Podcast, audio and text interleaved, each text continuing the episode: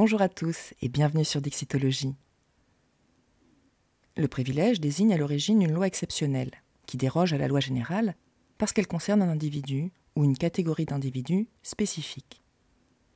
Dans son essai sur les privilèges, l'abbé Emmanuel Joseph Sieyès analyse la nature et le danger des privilèges. Cet essai est publié en 1788, l'année où Louis XVI décide de convoquer les États généraux du royaume. L'abbé Sieyès fait partie de ceux qui militent activement pour une transformation des institutions de l'Ancien Régime, à la faveur des États généraux de 1789. Élu député du tiers-État de Paris, il joue un rôle important au sein du Parti patriote, qui rassemble une partie des futurs artisans de la Révolution française, comme Mirabeau, Lafayette ou Condorcet. Pour Sieyès, le régime des privilèges en vigueur est responsable de la crise économique que traverse alors la France. Il semble que notre malheureuse nation soit condamnée à travailler et à s'appauvrir sans cesse pour la classe privilégiée. Loin de contribuer à la richesse d'une nation par un quelconque effet de ruissellement putatif, les privilèges l'appauvrissent. Sieyès déplore les privilèges accordés à la noblesse française et prédit qu'un temps viendra où nos neveux indignés resteront stupéfaits à la lecture de notre histoire et donneront à la plus inconvenable démence les noms qu'elle mérite. Toutefois, la portée de son propos est plus générale et s'étend au-delà des privilèges aristocratiques.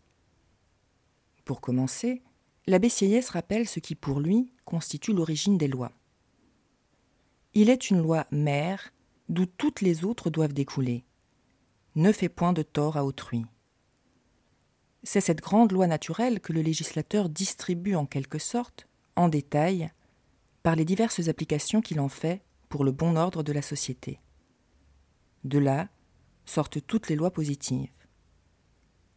Une loi inutile est une loi mauvaise parce qu'elle gêne la liberté sans représenter un gain réel pour la société.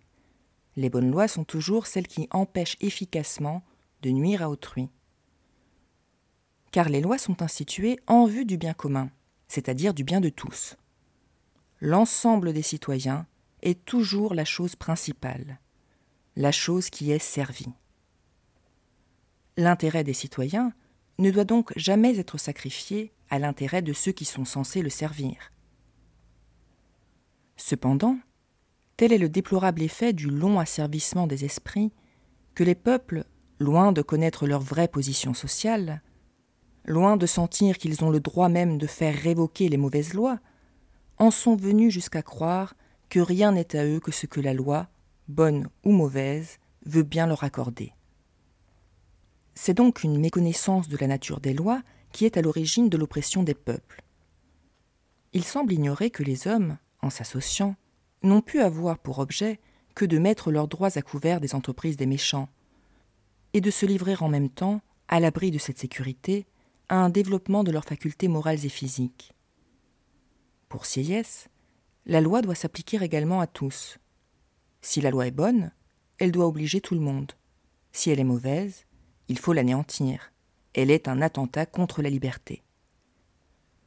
Les privilèges sont à la fois injustes et illogiques. Accorder un privilège exclusif à quelqu'un sur ce qui appartient à tout le monde, ce serait faire tort à tout le monde pour quelqu'un, ce qui présente à la fois l'idée de l'injustice et de la plus absurde des raisons. Tous les privilèges sont donc, par la nature des choses, injustes, odieux et contradictoire à la fin suprême de toute société politique. Comme on l'a vu, le but de l'association civile, c'est-à-dire de la société, est d'une part de protéger les citoyens et d'autre part de permettre le développement de leurs facultés morales et physiques. Selon Sieyès, loin de tendre à cet objectif, les privilèges au contraire tendent à avilir le grand corps des citoyens. Cet avilissement change le regard que portent les gestionnaires de l'État sur leurs concitoyens. Les administrateurs ordinaires, après avoir ruiné, avili le grand corps des citoyens, s'accoutument aisément à le négliger. Ils dédaignent, ils méprisent presque de bonne foi un peuple qui ne peut jamais être devenu méprisable que par leurs crimes. S'ils s'en occupent encore, ce n'est que pour en punir les fautes. Leur colère veille sur le peuple leur tendresse n'appartient qu'aux privilégiés. D'après Sieyès, les privilèges font naître dans le cœur des hommes un désir insatiable de domination, et ce désir est une vraie maladie antisociale. Pénétrez un moment dans les nouveaux sentiments d'un privilégié.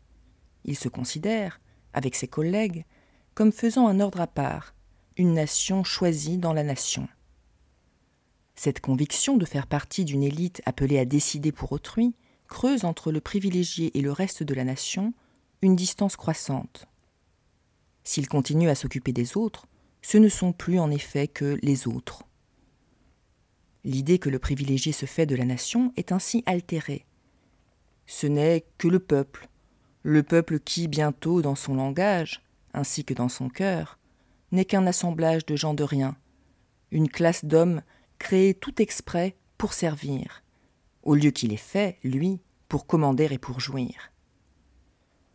Plus d'un siècle auparavant, lors des derniers États généraux de 1614, le baron de Sénécé, président de la noblesse, se plaignait au roi Louis XIII parce qu'un lieutenant civil à la tête d'une députation du tiers-État avait osé dire Traitez-nous comme vos frères cadets, et nous vous honorerons et aimerons. Or, l'idée même d'une quelconque fraternité entre nobles et roturiers offense le président de la noblesse, qui conclut son discours au roi en lui demandant de réaffirmer l'écart entre nobles et roturiers. Sire, faites-les mettre en leur devoir et reconnaître ce que nous sommes et la différence qu'il y a. Mais comment la noblesse française en est-elle venue à se considérer comme un corps à part au sein de la nation?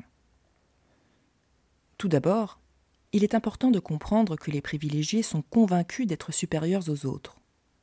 Bien que ce sentiment de supériorité ne se fonde pas sur leur mérite personnel, mais sur leur appartenance à une caste déterminée, il se traduit néanmoins par l'illusion d'une supériorité personnelle. C'est précisément ce que reproche Figaro au comte dans la célèbre pièce de Beaumarchais. Parce que vous êtes un grand seigneur, vous vous croyez un grand génie. Noblesse, fortune, un rang, des places, tout cela rend si fier. Qu'avez-vous fait pourtant de bien? Vous vous êtes donné la peine de naître et rien de plus. Pour Sieyès, le faux sentiment d'une supériorité personnelle est tellement cher aux privilégiés qu'ils veulent l'étendre à tout leur rapport avec le reste des citoyens. D'ailleurs, les privilégiés cultivent soigneusement leur sentiment de supériorité. Dans les vieux châteaux, le privilégié se respecte mieux. Il peut se tenir plus longtemps en extase devant les portraits de ses ancêtres et s'énivrer plus à loisir de l'honneur de descendre d'hommes qui vivaient dans les XIIIe et XIVe siècles. Car il ne soupçonne pas qu'un tel avantage puisse être commun à toutes les familles. Dans son opinion, c'est un caractère particulier à certaines races. Si vous avez cru, par exemple, que tout homme a nécessairement son père, son grand-père, ses aïeux, etc., vous vous êtes trompé. La valeur de ces galeries d'images paternelles ne résident pas tant dans l'art du peintre que dans ce qu'elles évoquent. Au regard du privilégié, elles sont sublimes par les souvenirs des temps et des mœurs de la bonne féodalité. Car celui-ci a sans cesse les yeux sur le noble temps passé. Il y voit tous ses titres, toute sa force, il vit de ses ancêtres. Selon Sieyès, le privilégié est donc obnubilé par le bon vieux temps féodal, mais aussi par un souci exagéré de sa dignité personnelle. Ce soin excessif accordé à l'éminence de leur rang et de leur personne peut fort bien s'accompagner d'une grande courtoisie dans les mœurs. On est poli dans la société, avec les non privilégiés comme avec les autres. La politesse française, d'après Sieyès, peut plus facilement masquer le mépris des privilégiés qu'ailleurs. Cependant, il ne faut pas confondre la politesse avec le respect. Le privilégié français n'est pas poli parce qu'il croit le devoir aux autres, mais parce qu'il croit ce le devoir à lui-même. Ce n'est pas les droits d'autrui qu'il respecte, c'est soi, c'est sa dignité. Il ne veut point être confondu par des manières vulgaires avec ce qu'il nomme mauvaise compagnie. À l'ombre des tours de son château, absorbé dans la contemplation stérile de ses ancêtres et autres futilités similaires, le privilégié peut prêter à rire. Mais c'est collectivement qu'il devient dangereux. La vanité, qui pour l'ordinaire est individuelle et se plaît à s'isoler, se transforme ici promptement en un esprit de corps indomptable. Cet esprit de corps constitue une véritable menace pour le reste de la société. Un privilégié vient-il à éprouver la moindre difficulté de la part de la classe qu'il méprise? D'abord il s'irrite, il se sent blessé dans sa prérogative, il croit l'être dans son bien, dans sa propriété. Bientôt il excite, il enflamme tous ses coprivilégiés, et il vient à bout de former une confédération terrible, prête à tout sacrifier pour le maintien, puis pour l'accroissement de son odieuse prérogative. Selon Sieyès, c'est ainsi que l'ordre politique se renverse et ne laisse plus voir qu'un détestable aristocratisme. Sieyès note que le phénomène qu'il décrit n'a rien de nouveau. En remontant un peu avant dans l'histoire, on voit les privilégiés dans l'usage de ravir et de s'attribuer tout ce qui peut leur convenir. Comment expliquer la docilité des peuples et le consentement du plus grand nombre à la domination du petit nombre? Remarquons auparavant une vérité générale. C'est qu'une fausse idée n'a besoin que d'être fécondée par l'intérêt personnel et soutenu de l'exemple de quelques siècles, pour corrompre à la fin tout l'entendement. Insensiblement, et de préjugés en préjugés, on tombe dans un corps de doctrine qui présente l'extrême de la déraison, et, ce qu'il y a de plus révoltant, sans que la longue et superstitieuse crédulité des peuples en soit ébranlée.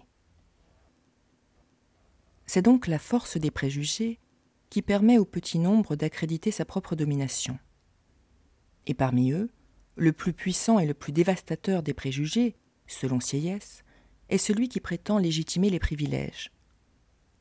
Le préjugé qui soutient les privilèges est le plus funeste qui ait affligé la terre.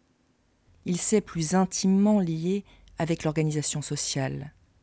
Il la corrompt plus profondément. Plus d'intérêts s'occupent à le défendre. Soutenu par des préjugés puissants, les privilèges mènent à une vanité individuelle et collective qui s'accompagne naturellement de l'amour du luxe et de l'argent.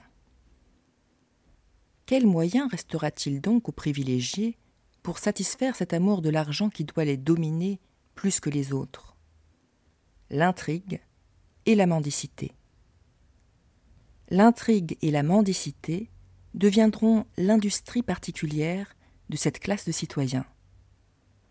Ainsi, partout où ce double talent pourra s'exercer avec fruit, soyez sûrs qu'ils s'établiront de manière à écarter toute concurrence de la part des non privilégiés. Ils remplissent la cour, ils assiégeront les ministres, ils accapareront toutes les grâces, toutes les pensions, tous les bénéfices. En quoi consiste cette mendicité particulière? La mendicité privilégiée consiste, comme toute autre mendicité, à tendre la main en s'efforçant d'exciter la compassion et à recevoir gratuitement. Seulement, la posture est moins humiliante. Elle semble, quand il le faut, dicter un devoir plutôt qu'implorer un secours. La perception qu'on a des choses y est pour beaucoup. Il a suffi pour l'opinion que l'intrigue et la mendicité dont il s'agit ici fussent spécialement affectées à la classe privilégiée pour qu'elles devinssent honorables et honorées. Cette mendicité n'est certes pas celle des miséreux qui courent les rues. Ce genre de mendicité s'exerce principalement à la cour, où les hommes les plus puissants et les plus opulents en tirent le premier et le plus grand parti. Selon Sieyès, la convoitise des privilégiés est sans limite. Et c'est aussi par vanité et par convoitise que les privilégiés s'efforcent d'obtenir les meilleures places au sein de l'administration publique et non dans l'intention de servir la nation. L'intrigue parvient à faire considérer ces places comme des postes à argent, établis non pour remplir des fonctions qui exigent des talents, mais pour assurer un état convenable à des familles privilégiées. Travaillés par leur désir de domination, les privilégiés ne se contentent pas d'intriguer, ils souhaitent s'accaparer l'État et se servir des lois pour renforcer leurs privilèges et leur monopole au sein de l'administration. Or, pour Sieyès, la mainmise des privilégiés sur les postes clés de l'État ne peut conduire qu'à la ruine du pays. C'est ainsi qu'on dévoue l'État aux principes les plus destructeurs de toute économie politique. Elle a beau prescrire de préférer en toute chose les serviteurs les plus habiles et les moins chers, le monopole commande de choisir les plus coûteux et nécessairement les moins habiles. Le monopole a pour effet connu d'empêcher les plus qualifiés d'accéder au poste où leur talent serait utile, au profit d'incompétents cooptés par d'autres incompétents. C'est par ce monopole que les privilégiés se maintiennent au pouvoir et accroissent leurs privilèges. Ce n'est pas vainement que l'administration est composée de privilégiés. Elle veille avec une tendresse paternelle à tous leurs intérêts. Mais en enfreignant la première des lois, ne fait point de tort à autrui, les privilégiés portent atteinte à leur propre humanité et témoignent de la profonde ignorance dans laquelle ils sont. Des vues aussi mesquines, aussi misérables, ne peuvent appartenir qu'à des gens qui ne connaissent rien au vrai rapport qui lie les hommes dans l'état social. Le pire dans cette triste histoire, c'est donc que l'accumulation des privilèges ne rend personne heureux, pas même les privilégiés eux-mêmes. La vanité qui les tient à distance des autres les détourne à la fois du bonheur public et du bonheur tout court. D'après Sieyès, si les privilégiés étaient plus lucides sur leur situation, ils se hâteraient d'abjurer les nombreuses vanités auxquelles ils ont été dressés dès l'enfance. Car s'ils avaient réellement à cœur leur propre intérêt, ils se méfieraient d'un ordre de choses qui s'allie si bien avec le despotisme.